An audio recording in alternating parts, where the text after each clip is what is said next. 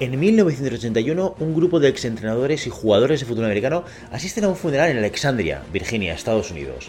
Alguien ha muerto y personas de diferentes razas, etnias y culturas caminan juntas hacia la misma ceremonia. El fallecido es Gary Bertier, exjugador de fútbol americano, y el grupo son los miembros del equipo de fútbol americano de la escuela secundaria T.C. Williams, los llamados Titanes. Diez años antes, todas estas personas se enfrentaron a uno de los retos más grandes que puedas imaginar, y es que hasta 1971 en Alexandria no había integración racial. Cada grupo y colectivo iba por su lado, cada uno en institutos distintos, hasta que un día el Consejo Escolar decidió que eso no podía seguir así y obligó a las escuelas a eliminar la segregación. Así que el Instituto de Personas Blancas y el Instituto de Personas de Color acabaron fusionándose. Ya no había un instituto de blancos y otro de negros, ahora solo había uno único, el TC Williams. Como te podrás imaginar, la convivencia en aquellos días pues no era nada fácil y se generaban alborotos y enfrentamientos constantes. Y en este contexto, un entrenador negro, Herman Bone, fue el designado para liderar el equipo de fútbol americano del TC Williams.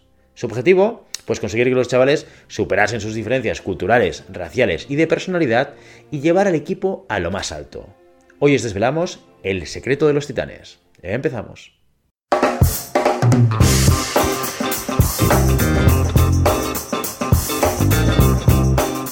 La historia que os acabo de contar es el argumento de la película del año 2000, Remember the Titans, o lo que se llamó en Latinoamérica Duelo de Titanes, o en España titanes hicieron historia.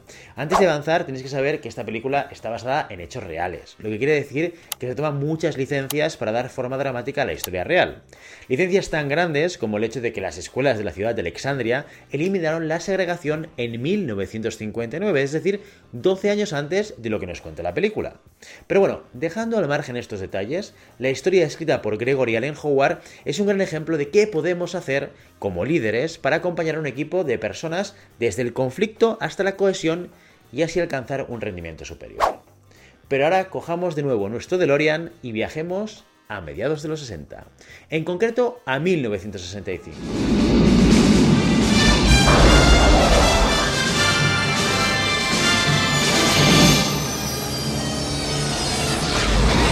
Ese año un investigador de psicología estadounidense llevó a cabo un estudio sobre la teoría de la dinámica de grupos que acabó publicando en el Psychological Bulletin con el título Developmental Sequence in Small Groups, lo que podríamos traducir en castellano algo como etapas de desarrollo grupal.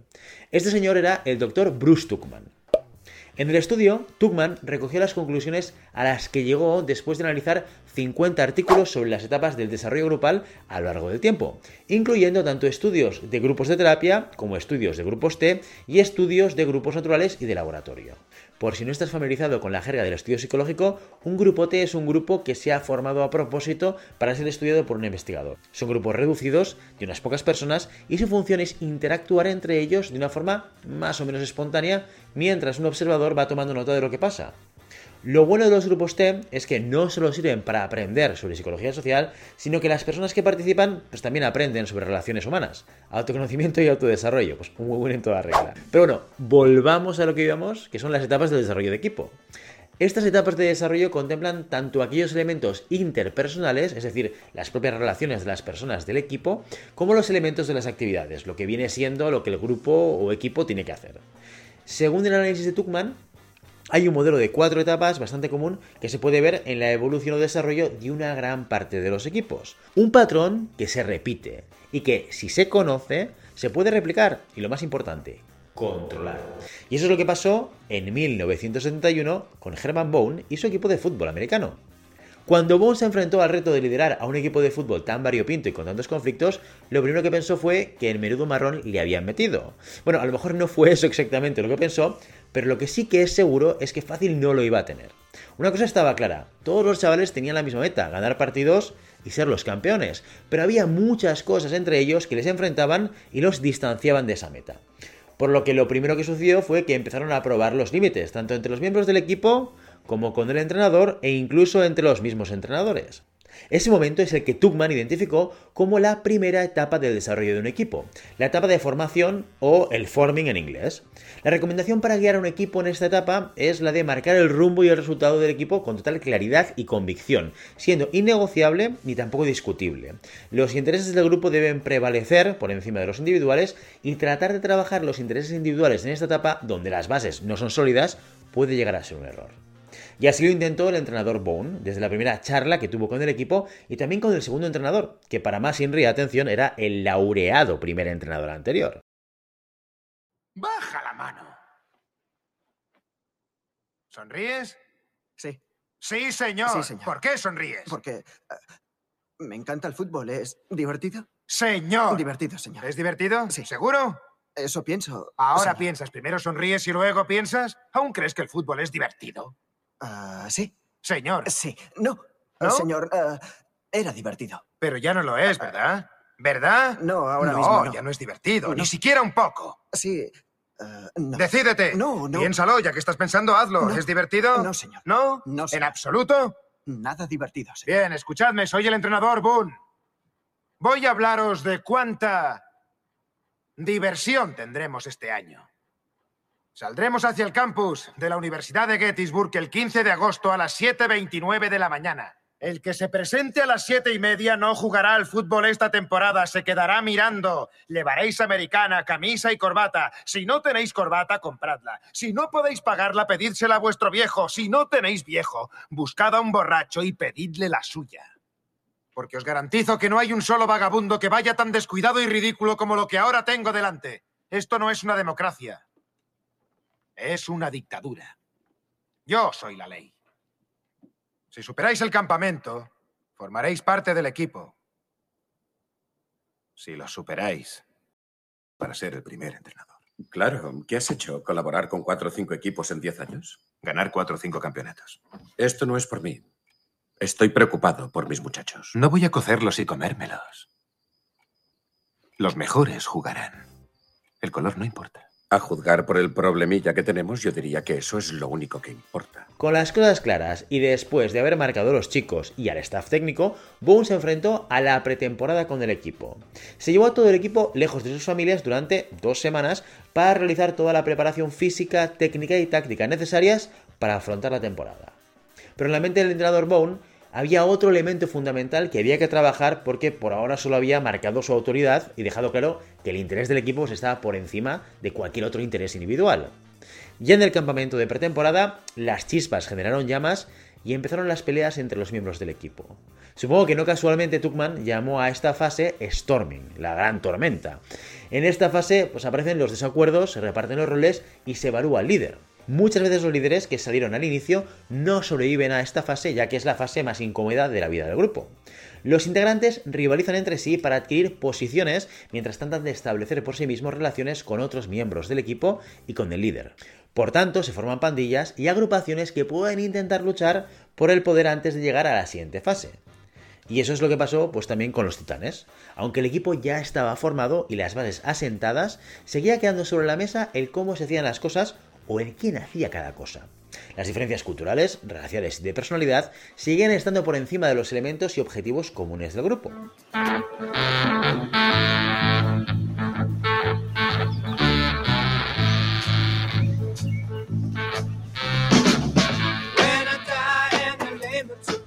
Esta es mía.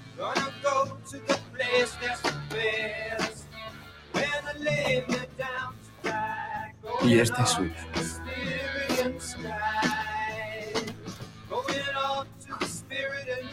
No pienso pasarme dos semanas viendo eso. Quítalo. Por mí puedes quedarte con los ojos cerrados. Tú mira tu pared y yo miraré la mía. Yo miraré donde me dé la gana y no quiero estar dos semanas viendo eso. Pues espero que tengas rayos X, Superman. Que veas a través de él, porque ahí se queda.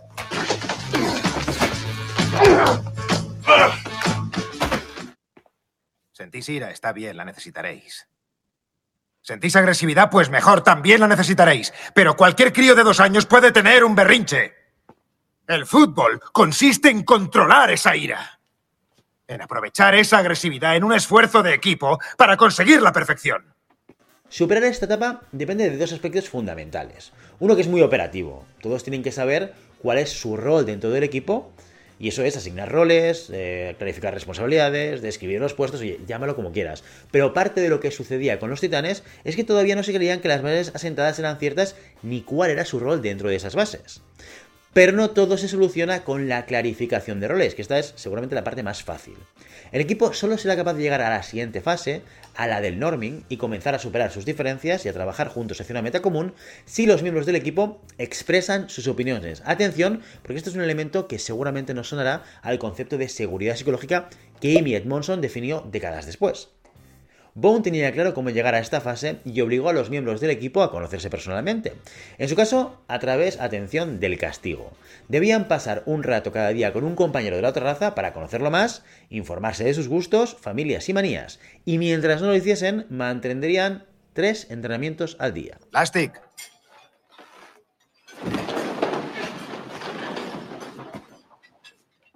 Quiero que me cuentes algo sobre algún compañero negro del equipo. Señor, sí, señor. Comparto habitación con Blue y me he fijado en que lleva calzoncillos de leopardo, tipo tanga, señor. Vale, será mejor que hables de otro compañero.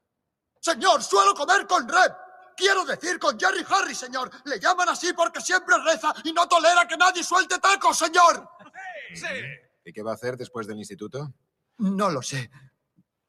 Ir a la universidad, diría yo. ¿Alguien más? ¿No hay voluntarios? Cada uno de vosotros pasará un rato cada día con un compañero de la otra raza. Os informaréis sobre él, sobre su familia, sus gustos, sus manías. Me iréis pasando el parte hasta que conozcáis a vuestros compañeros. Hasta ese momento tendremos tres entrenamientos diarios. Si os seguís ignorando, pasaremos a cuatro diarios. Veamos. ¿Cómo se llama tu papá? Porque tienes padre, ¿verdad? Tengo a mi viejo, se llama Eric. ¿Y a qué se dedica? Esta obligación hizo que los miembros del equipo hablasen entre sí y se conociesen, pudiendo compartir cosas que establecían puentes de contacto entre ellos, y esto se acabó reflejando en el juego de los titanes. Cuando conocemos detalles personales de otras personas, cuando realmente nos preocupamos por sus intereses, gustos e inquietudes, facilitamos el proceso de empatía, lo que puede ayudar a que un problema o conflicto con otra persona sea menor o más fácilmente solucionable. Vale, esto no le pasa a todo el mundo, ni siquiera a todos los miembros de los titanes. Da por hecho que hay momentos en el que personas acabarán siguiendo del equipo. Por lo tanto, en la fase de norming, el equipo comienza a superar sus diferencias y a trabajar juntos hacia una meta común. Y es entonces cuando el equipo pasa a la fase de performing. Los roles se vuelven flexibles y funcionales, la energía del grupo se canaliza en la tarea y los problemas estructurales se resuelven. Este es el caso de los Titanes, pues implicó ganar todos y cada uno de los partidos de la temporada y finalmente el campeonato. ¡Allá va!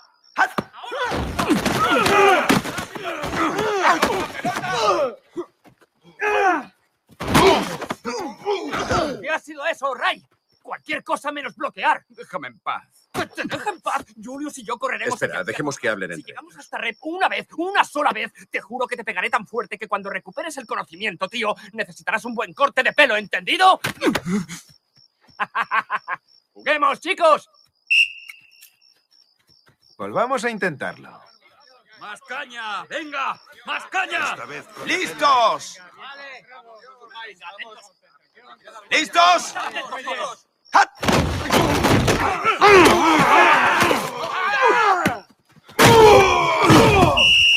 Arriba. No te pasa nada, Pity, no te pasa nada. ¡Eso sí que es un placaje, Eh, Campbell! me gusta un poco de contacto, Pity. ¡Este es el lado izquierdo! ¡Lado fuerte! ¡Lado izquierdo! ¡Lado fuerte! ¡Lado izquierdo! ¡Lado fuerte! ¡Lado izquierdo! ¡Lado fuerte! ¡Lado izquierdo! ¡Lado fuerte! Y lo siento por el spoiler, aunque bueno, oye, seguramente ya te imaginabas cuál iba a ser el final de la película, que esto es una película de Disney, ¿eh? Bueno, está claro que el modelo de Tuckman es un modelo lineal. De hecho, se queda claro cuando, años después, el propio Tuckman incorpora una quinta fase que llama la de disolución o adjournment en inglés. Y es que a veces puede parecer que es un modelo que no aplica a una organización o a una empresa donde las cosas duran más en el tiempo y los equipos y sus miembros pues cambian con mayor frecuencia. Pero no se trata de recorrer este camino con tu equipo y ya está. Tienes que identificar en qué punto está el equipo e ir incorporando acciones para facilitar que esté donde tú quieres que esté, haciendo muchas veces que este modelo de Tuckman sea cíclico o esté retroalimentado. En definitiva, a la hora de liderar equipos, Conocer el modelo de Tuckman es muy útil para conocer en qué etapa se encuentra tu equipo y así adoptar un estilo de liderazgo adaptado a las circunstancias. Si te ha gustado este contenido, no te olvides darle like, suscribirte y darle a la campanita para no perderte ninguno de los capítulos de Siempre puedes practicar surf, tu podcast sobre recursos humanos. Y si te apetece, también puedes dejarnos un comentario diciéndonos si quieres que hablemos de algún tema de gestión de personas específico y concreto. Muchas gracias por estar hasta el final y hasta el próximo episodio. Adiós.